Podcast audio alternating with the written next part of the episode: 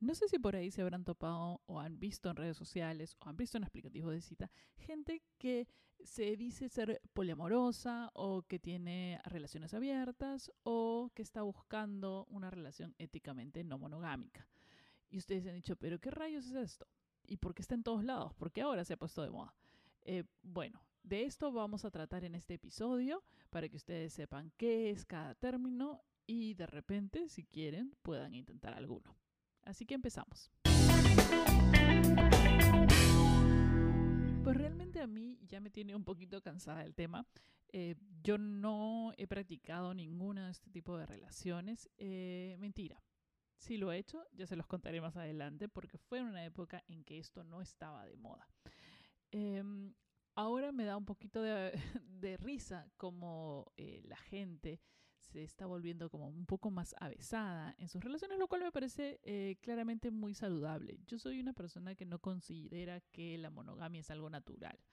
Em, realmente a muchas personas, casi la mayoría, les cuesta y por eso hay tanto tema con los celos, con las inseguridades, con em, con, con el miedo a, a, que te saquen la vuelta, con las sacadas de vuelta, etcétera, en, en, todas las relaciones, porque no creo que el ser humano sea inherentemente monogámico. Creo que la monogamia es una construcción que se ha dado en la sociedad para prevenir, o sea, en realidad es, es por un tema que cuando las sociedades se construyen y existen herencias, cuando las ciudades empiezan a, a crecer y, hay que heredar bienes, eh, no convenía tener pues hijos por doquier, entonces eh, se empieza a mm, centrar el núcleo de la familia en una sola familia convencional de papá, mamá, hijos, hijes, eh, en el cual el padre podría saber qué, quiénes eran sus hijos realmente y no que estén desperdiados por ahí.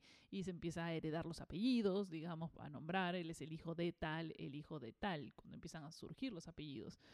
Y, también era una forma de controlar eh, digamos, las mujeres, porque de ellas, o sea, en la sociedad patriarcal eh, el apellido se heredaba del padre, pero en realidad siempre debió sido la mujer, porque todo el mundo sabe de dónde sale el niño, pero no sabe cómo entró. Así que, este, eh, dicho y esto, sí, pues para mí eh, la monogamia me parece, es una cosa complicada y es una cosa que depende del estado mental en que esté la pareja o cada uno en ese momento y que cuesta, y que es una cosa que cuesta. Es por eso que ahora todo el mundo está tratando de darle un poquito más de sabor a su vida. Yo que estoy en estos aplicativos de cita, todo el tiempo me encuentro eh, del lado de los hombres. Hay un montón de hombres que lo único que quieren es relaciones éticamente no monogámicas o son, que se dicen ser poliamorosos. Y por el lado de las mujeres me encuentro un montón de parejas que son éticamente no monogámicas y que están buscando unicornios. En un momento les explico qué cosas son, son todos estos términos. Em, y, y, que, y, también les voy a dar mi opinión acerca de cada una de estas, de estas cosas. Em, esta práctica, la monogamia no ética y el poliamor, no tiene nada de nuevo básicamente se ha estado, ha cambiado de nombres durante todo, todo el tiempo. Creo que en los 70 hubo un auge muy grande eh, de vivir en, comunas hippies, del amor libre, eh, tener varias parejas. Porque eso es lo éticamente no monogámico. Éticamente no monogámico son relaciones consensuadas entre una o más personas eh, y que hay varios tipos de relación de, de monogamias de no monogamias éticas, mejor dicho, eh, sobre todo consensuadas. El tema es, eh, tiene este nombre ético porque ambas personas o todas las personas involucradas en esta relación lo saben. Saben perfectamente eh, quién está con quién, si, si es exclusivo o no es exclusivo, todo. Entonces, dentro de esta paraguas, dentro de este paraguas de relaciones no monogámicas, existe muchísimas de las que de repente has escuchado antes o no, eh, tipos o diversidad de relaciones. Dentro de esta paraguas de relaciones, dentro de este paraguas de relaciones, puedes encontrar el poliamor. Hay una cosa que también nosotros recordaremos, que es la poligamia, como digamos Badani, ¿no? Y el poliamor es una cosa diferente. La poligamia viene de poli, muchos, gamia, matrimonio. Entonces, es una persona casada con varias personas. Y el poliamor es amor, muchos amores, es decir, es una persona que tiene relaciones con varias personas. Dentro de esta, digamos, ramillete de posibilidades de las relaciones no monogámicas éticas o éticamente no monogámicas, tenemos, por ejemplo, podemos incluir un poliamor jerárquico. Que ese es el que a mí, es una cosa que a mí me gustaría intentar. El solo porque eh, va más con mi nivel de inseguridad en la vida. Eh, y de repente es algo que todo el mundo puede tratar. El, la, este, el poliamor que jerárquico es cuando la relación en la que uno está, hay una sola relación que es la principal. Y todas las demás son relaciones románticas secundarias. Hay que recordar que estamos usando, estas son las versiones del poliamor dentro del paraguas de eh, relaciones éticamente no monogámicas. Porque hay un lado que son las poliamorosas y otro lado que son las no poliamorosas. ¿Cuál es la diferencia? Que en las poliamorosas las personas involucradas tienen relaciones amorosas, involucran eh, relaciones afectivas, se conectan, no es simplemente ir a tirar son, son relaciones que se forman. No son, pueden ser hasta un poco casuales quizás, pero sí involucran deseos, emociones, pasión, sentimientos en algunos casos y también pueden ser relaciones a largo plazo, no solamente em, del tipo casual. Entonces, en esta relación eh, jerárquica poliamorosa, existe una relación primaria y relaciones secundarias que cada mitad de esta pareja jerárquica de la principal puede tener. Es decir, cada una de estas dos personas puede tener diversas otras relaciones con otras personas, pero la principal siempre va a ser esta relación primaria. Dentro de este tipo de relación em, priman mucho las reglas y determinaciones que existan dentro de la pareja, la pareja primaria. Es decir, eh, si la pareja primaria concerta, cuáles son los tipos de relaciones que pueden tener o con quién los puede tener, porque la pareja primaria tiene em, prioridad, digamos, y los deseos de esta pareja tienen prioridad. Es decir, tú estás es una relación jerárquica con, esta, con una pareja y ambos deciden tener relaciones con otras, pero uno de las dos partes decide, ya, pero con ella no puedes tener ninguna cosa. a ella no. O podemos parar en este momento, o podemos limitar a una, solo una persona más, o podemos limitar el tipo de conexión que tenemos con las otras personas. También podemos forzar a la otra persona a eh, elegir o a alguien más, ¿no? Eh, lo cual no sería tan consensuado, obviamente. También se pueden poner límites en cuanto al tipo de relación sexual que se puede tener y al tipo de em, de interacción emotiva o emocional que se puede tener. O sea, también pueden limitar, ok, por ejemplo, yo les doy un ejemplo de lo cual a mí sería genial. Si tienes una em, relación a distancia, que cuando la pareja o, una, o tú y tu pareja viajan muchísimo por el mundo, qué sé yo, digamos que cuando se encuentren en el mismo país, esa es la relación principal y están. No existe nadie más. Pero una vez que cada uno está en países diferentes, pueden tener otras relaciones. Igual se siguen comunicando y cada uno tiene información y control sobre las otras relaciones que se tienen.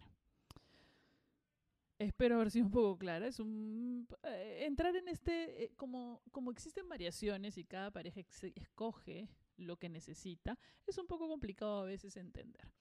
Pero ya sabemos que en jerárquico, poliamor jerárquico, quiere decir que existe una pareja principal que controla y pone reglas sobre la relación y sobre las otras relaciones que tienen estas dos personas.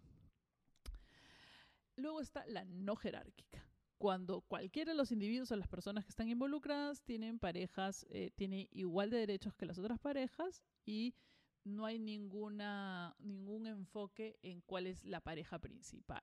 Es decir, tú tienes una pareja, pero a su vez tiene otra pareja y tú también a su vez tienes otra pareja y nadie se hace faltas y todos tienen diversas parejas. Eso es el poliamor eh, tradicional como el que mucha gente por ahí te quiere vender. Recuerden, sí, los hombres están desesperados en tener eh, esta huevada de poliamor porque les permite involucrarse sin realmente involucrarse en una relación. O sea, puedes eh, tener pasión, sentimientos, emociones, pero en cuanto quieres, zafas y estás con otra persona. Digamos que eso no es muy ético, pero creo que es una de las ideas que ronda por el cerebro de muchas personas, sobre todo los que andan en, aplicativos de cita. Luego tenemos eh, la polifidelidad. La polifidelidad se parece un poco a la monogamia, solo lo único que cambia es que no solo es una sola pareja.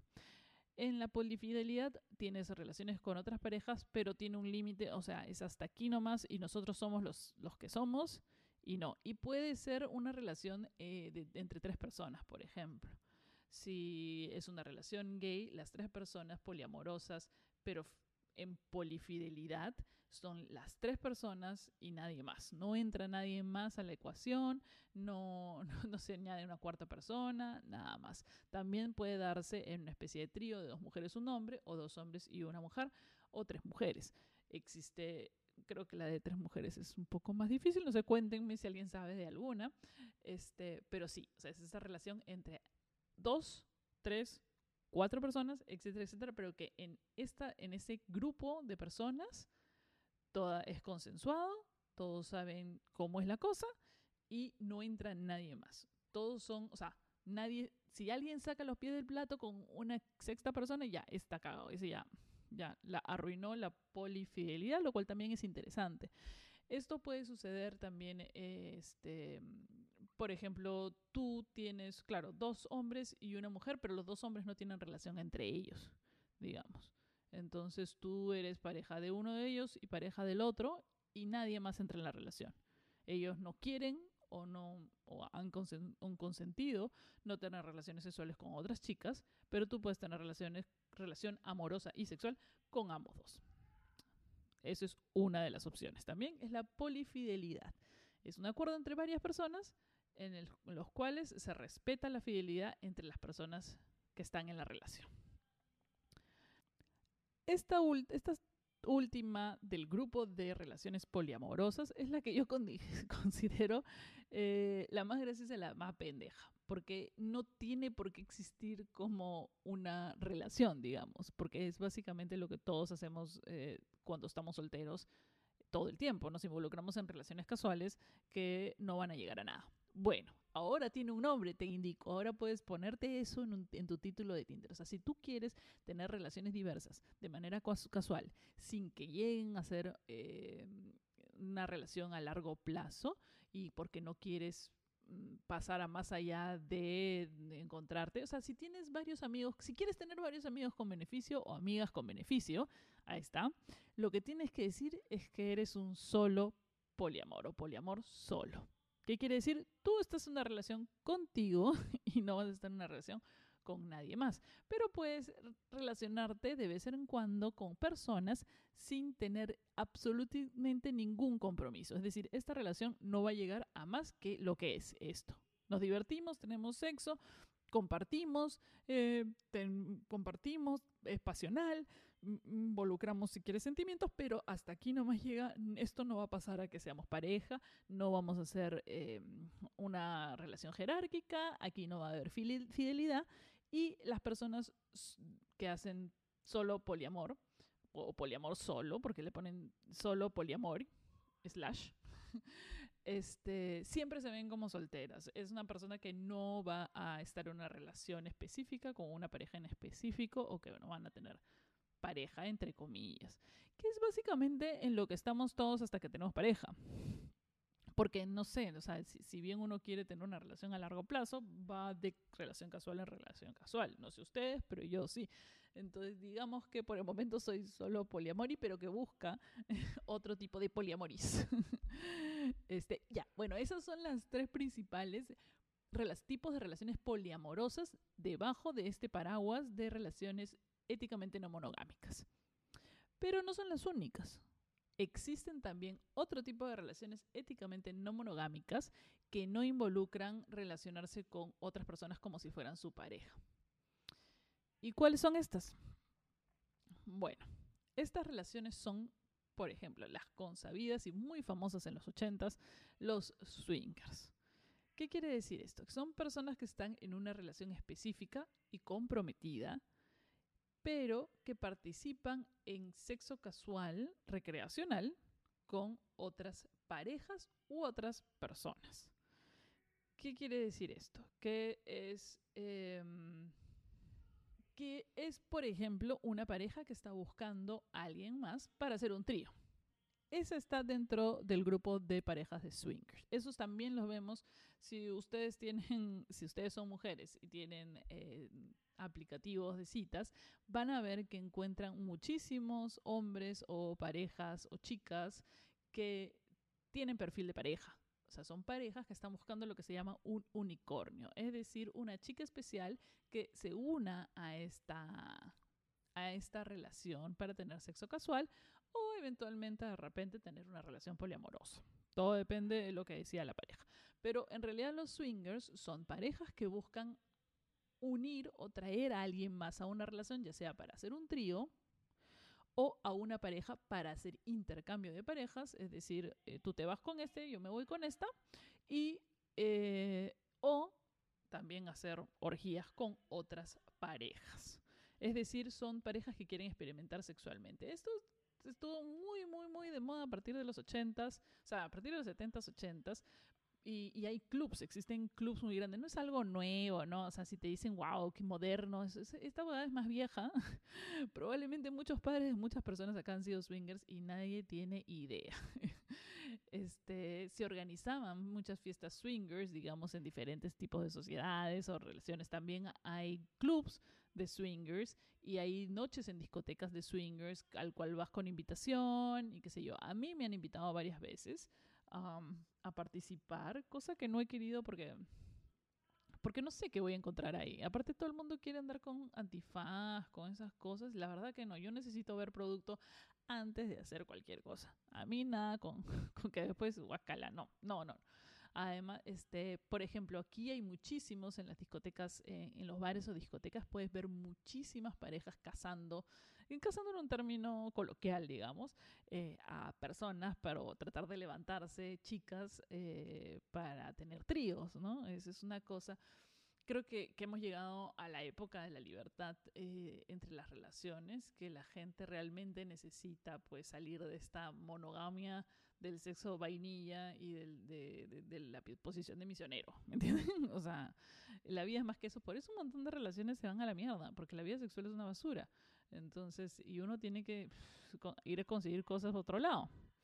Entonces, ¿qué otro tipo de relación o qué otro tipo de parejas existen dentro de las relaciones éticamente no monogámicas que no son poliamor? Sigue el monogamish monogamish. Este es un término en inglés, eh, creo que no existe una traducción literal al español. Y son personas que tienen una relación comprometida, pero que tienen el permiso de tener por ahí sexo ocasional fuera de la relación primaria o de la relación eh, monogámica. Es decir, son básicamente o literalmente monogámicos, pero se pueden permitir su canita al aire, con tal que no involucre salir con esa persona o tener una relación con una persona. Y hay que tener, eh, hay que saber diferenciar entre esto y una relación abierta. Eh, los monogamish o monogamitos, digamos, por así decirlo, vamos a ponerle un término bonito, eh, los monogamitos lo que hacen es eso, o sea, sacan de plata. O sea, básicamente lo que hace todo el mundo sacando la vuelta, pero en este caso se tiene permiso. O sea, si ella, si, si la otra parte se entera, no hay ningún rollo. Ay, bueno, ya, pues, ¿no? O sea, no tienen ningún problema con que la persona tenga sexo casual con otras personas. Eh, o de repente ponen ciertas reglas dentro de este sexo casual. Generalmente cuando hay una relación específica o principal de por medio, se rige y se habla de, reglas o cosas permitidas y cosas no permitidas, ¿no? Una vez que haces algo que no está permitido dentro de las reglas del juego, también es considerado como sacar la vuelta o como una infidelidad. Pero del otro lado están las relaciones abiertas, que caen también dentro de este lado de la monogamia no de la éticamente, de la monogamia, ¿cuál era? Ah, sí, de la éticamente no monogámicos, que son las relaciones abiertas. En este caso, la persona está en una relación y puede salir con otras personas. Es decir, y aquí ya podemos entrar en un poco de confusión con la poliamorosa, porque puedes decir en qué momento la relación, la otra relación empieza a ser una relación que puede ser considerada dentro de poliamor o dentro de no. Bueno, esos son ya parámetros que los controla cada pareja. Es decir, eh, digamos que puedes salir o puedes ver varias veces a la persona, pero no y, tener sexo casual, o sea, puede ser tu amiga con beneficios, pero que no es una relación específica o no se rige bajo los parámetros de una relación específica. Y ya todo eso lo define la relación principal, o sea, eh, em, en estos términos, en qué momento nos consideramos poliamorosos o no, en qué momento se permite tal o cual cosa y, nuestra relación cambia de una a otra de las, de las variaciones, digamos, ya es algo que tiene que ser visto dentro de la misma relación, ¿no? La otra es la anarquía relacional. Es decir, ya haz lo que te, a ti te venga en gana, básicamente. Es decir, que cada relación es vista específicamente eh, de acuerdo a, esta relación específica. Es decir, por aquí tienes una éticamente monogámica, por aquí puedes tener monogamia y, etcétera, etcétera. Puedes tener varios de estos tipos sucediendo al mismo tiempo y yo no sé cómo puede vivir esa gente, porque a mí ya me estresa una sola relación, tener como tres o cuatro, me muero. Es, es por eso que yo soy una de esas personas que no sé si podría tener una relación poliamorosa a mí eh, la dependencia emocional del otro y, este sobre todo porque me han tocado a mí parejas que, han sido muy eh, dependientes en muchas cosas. No, no el, el, tema emocional, pero muchas otras cosas. O sea, que querían mamás que les atiendan, que les resuelvan las cosas, que les dé la comidita, que les atiendan la casa. Cojudeces. Entonces, eh, para mí, tener varias de esas relaciones me podría estresar y, y no. por el momento soy solo poli, básicamente, aparentemente ya después de lo que he visto. No sé cuáles son ustedes. Pero una de las cosas claves para definir, para empezar a hacer esto, sobre todo si tú estás pensando, estás hablando con tu pareja, es la comunicación. Y tener las cosas claras eh, del juego, porque muchas de estas cosas pueden llevar a confusiones muy grandes. Eh, yo cuando empecé que mi primera relación, cuando tuve mi primera relación, mi primer enamorado, yo quería experimentar porque a mí la idea de, de tener una relación poliamorosa con dos hombres eh, me atrae hasta el día de hoy, me parece una cosa que podría ser. Ahora ya no sé si, si, si tendríamos que convivir todos en el mismo espacio, ya me empieza a estresar, ¿no? Ahora que estoy vieja. Eh, todas las consideraciones que hay que tener para hacerlo. Pero era una cosa que a mí me gustaba mucho y encontré eh, en mi pareja en ese momento y en otra persona la oportunidad de tener una especie de swinger relationship o relación swinger con, con, con una tercera persona. Eh, y que parte compartíamos espacios, porque éramos muy amigos, entonces compartíamos amistad, compartíamos muchos espacios. Y la verdad que si se hubiera dado con... Si hubiéramos sido los tres más maduros, porque creo que ninguna de las tres personas eran suficientemente maduras para eso, eh, sobre todo yo, yo tenía 18 años, yo no tenía idea de lo que hacía, ¿no? o sea, eh, creo que hubiese sido bastante interesante, realmente. Aún lo recuerdo con, con, este, con emoción, ¿no? Y, me, y es algo que me gustaría volver a intentar. Ya no con esas personas, obviamente, pero ya la madurez, digamos, a la altura de mi vida, de la vejez de mi vida, intentar algo así de nuevo me hubiese parecido muy bacán. Intentar tener una relación con, con dos hombres al mismo tiempo y qué sé yo, pero que estemos todos involucrados. Una cosa así como... Y también, o sea, y ahora ya que lo veo así, podría ser con dos mujeres, con una mujer y un hombre. No lo sé, pero es algo que sí me atrevería a hacer pero una de las cosas que faltó en ese momento fue comunicación clara y qué era y cuáles eran, si, bien se habían puesto ciertos límites a las interacciones entre los tres, creo que no, creo que no estábamos de acuerdo, pero por no hacerle daño a otra persona, eh, a la otra persona, eh, no digamos, para hacer, no hacer daño a la, otra persona, no hablamos en el momento adecuado qué cosas queríamos hacer definitivamente, o sea, qué cosas nos daba la gana de realmente ser. y se cometieron un montón de cojudeces, la verdad.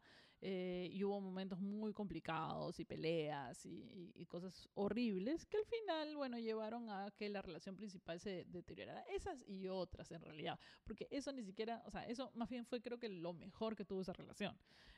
debo admitirlo. Y si alguna de esas dos personas está escuchando este podcast, yo creo que, creo que lo admitiría también, ¿no? Esa experiencia creo que nos ha marcado los, a los tres eh, de algo muy chévere que pasó, pero que no se dio por las circunstancias, no era el momento, no era el momento, no eran las personas, no era la combinación de las cosas.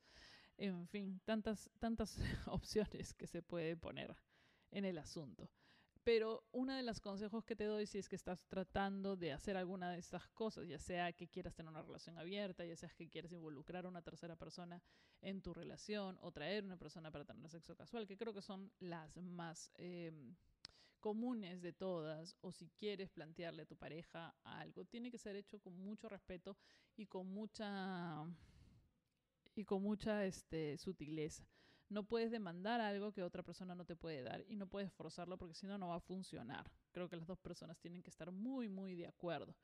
Eh, y si tu pareja te ha propuesto y tú no estás segura, no pienses que es porque no, no te quiere a ti, sino porque realmente necesita otra cosa. Y quizás puedas eh, tratar de ver qué, cuál de estas opciones podría ser para liberar un poco el, el tema. O sea, como te digo, yo no creo que eh, el amor, o sea, cuando uno se enamora, eh, deje de mirar sexualmente a otras personas. O sea, eso me parece lo más absurdo y es lo más mentira, ni siquiera tú lo has hecho. O sea, de repente durante un tiempo, sí, o sea, para relación, sí, solo tienes ojos para alguien, o sea, no puedes mirar.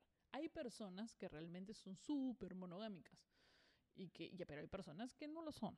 Entonces, y forzar es como forzar celibato. O sea, en algún momento va a estallar y sobre todo si la relación sexual primaria no satisface ninguna de las dos personas o no satisface a una de las personas. Y eso no quiere decir que uno valga menos o que uno no sea un ser sexual o qué sé yo. Todos tenemos nuestro nivel de sexualidad y todos tenemos lo que a nosotros nos guste que si no compatibiliza con la otra persona y si no queremos hacer el esfuerzo de, de, de no sé, pues mejorar la vida sexual porque nos da vergüenza por nuestros tabús, qué sé yo, vamos a, hacer que la otra persona se encuentre en una situación de ahogo infinito. Otra de las cosas es que muchas eh, muchas relaciones eh, primarias o las principales sufren por, porque cargan en la relación temas externos, temas familiares, se involucra familia, economía, etcétera, etcétera. Y todos esos problemas externos eh, dañan la relación. Entonces a veces tener un escape en otra relación que no involucre ese nivel de compromiso, que realmente no no tengo que escucharte tus problemas con tus papás, que realmente no me interesa conocer a tu familia y qué sé yo, es también a veces un, es, es también saludable.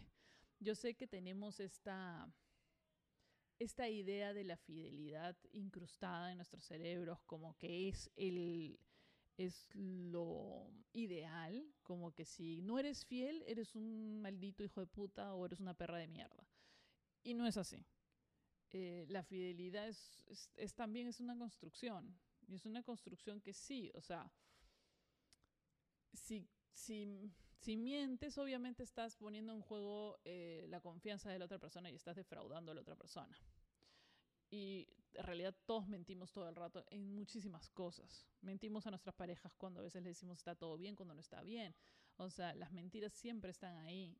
Eh, no solo, no, no, no por eso la infidelidad tiene que tener esta, este, no sé, pues ese tema satánico, ¿no? De, de que todos oh, salen Magali, los malditos, no sé qué. No, o sea, es más, cuando suceden esas cosas, yo siempre me pongo a pensar, pero no tendrá la pareja una relación abierta, no estará haciendo otra cosa. Y ahora, cuando hacen eso, puta, por el roche de la mujer ya no. De ahí uno dice, no, pero si está en una relación abierta. No, no, pues ya lo dijo después que, o sea, que yo tengo que andar con un letrero diciendo estoy una relación, mi, mi, marido está en una relación abierta, estamos en una relación abierta, así que si lo encuentran chapando, pues con otra persona déjenlo en paz, o sea, tenemos que poner esto en nuestras redes sociales, no. otra de las cosas que, que influye mucho en esta idea de la fidelidad de la monogamia es eso, el qué va a pensar el otro. O sea, para mí una de las inseguridades más grandes que tengo cuando pienso que alguien va a tener una relación con otra persona o me va a sacar la vuelta es que me están viendo de cojuda. o sea, que se están burlando de mí. Cuando no necesariamente es cierto. Son dos personas que estaban arrechas en ese momento y decidieron tirar pero no, es más, ni siquiera están, estás en la ecuación del sistema, ni siquiera están pensando, eh, porque en ese momento no están pensando en que van a hacerle daño a nadie, no se está pensando en que lo estás haciendo a propósito, no se, no, no, no se piensa en ninguna de estas cosas. Entonces, claro, mi temor, y me imagino que el de muchos, ¿no? Es el que se están burlando de mí, haciendo eso contra mí, porque todo vemos que es hacia uno, o sea, uno siempre ve el mundo desde su posición centrista eh, egocentrista y que todo el mundo lo quiere atacar, todo el mundo te está haciendo daño, todo el mundo te, te quiere perjudicar, pero en realidad esa relación tiene más que ver con ellos que contigo. Tiene más que ver que ellos tienen un deseo sexual en ese momento o las otras personas tienen un deseo en ese momento que tienen que que, sacar porque está ahí y, porque están arrechos o borrachos o lo que rayos sea, o de repente, em, o de repente cuando es una relación amorosa, una relación poliamorosa, las otras dos personas tienen un vínculo, han, han cultivado un vínculo chévere y, y una relación, y están como, se gustan y y no es nada sórdido, sino más bien es algo bacán. O sea, qué mejor que tu pareja sea feliz. O sea, si es supuestamente la persona que amas, lo que menos quieres es que sea un maldito amargado porque no puede, porque de repente conoció una amiga que, con la que quiere hablar todo el día y le parece súper chévere y tú ahí, uno está ahí como una amargada, este, jodiéndolo porque uno tiene sus inseguridades, ¿entiendes? Entonces igual sucede del mismo lado. O sea, una de repente tu marido no le gustan las cojudeces que te gustan a ti y encuentras una persona con la que puedes hablar al mismo nivel y no te está diciendo todo el día que, lo que todo lo que haces está mal. Entonces, y de repente te gusta más ese cómo te, gusta cómo te sientes en este momento y eso hace que te sientas bien en otra relación en las otras cosas que la otra persona te aporta. Las dos personas te aportan cosas diferentes. Entonces necesitas un escape de esa manera y eventualmente termina involucrando deseos sexuales o sentimientos o qué sé yo. Entonces, y no eh, tiene que ver porque le quieres sacar y lo odias y quieres hacer, perjudicarlo y quieres hacerle el mal a esta otra persona, sino simplemente involucra los, los deseos y los sentimientos de las personas que han sacado, la, que están teniendo esta otra relación fuera de la relación principal. Creo que me he ido en rollo, es un episodio bastante largo, pero espero que les haya dado un poquito de luz y también que hayan podido eh, tratar de de entender que los celos son parte de una inseguridad que tiene con respecto a uno, no a las otras personas. Y que, y que tratar de amarrar personas en relaciones monogámicas no es saludable para nadie. Em, y que de repente, si logran desvincular esta inseguridad de sus relaciones, podrían llegar ustedes mismos a tener varias relaciones al mismo tiempo y disfrutarlas sin, sin condenar a nadie a algo que no quiere o prohibirle a alguien cosas que no quiere. Y que lo que está ahí es básicamente amor, no es este es básicamente cariño, es básicamente deseo, son todas cosas positivas que no deberían estar castradas de ninguna manera, según yo. Pero me imagino que para muchas personas requiere muchísimo tiempo y muchísima, muchísimo desapego. Yo todavía no lo he probado, me gustaría intentarlo con alguien que me diera la confianza suficiente. Em, y nada, eso. Espero que ustedes cuéntenme sus experiencias eh, en mis redes sociales, en, Facebook, Instagram o Twitter como arroba Marianitra. Yo estoy escuchando y pronto se vienen algunos episodios con psicólogas invitadas. Dos de mis amigas van a estar participando en, en algunos episodios más orientados a la salud mental para todas aquellas personas que necesitan un poquito de claridad en ese sentido. Así que nos estamos escuchando la próxima semana con otro episodio de Inforgámica.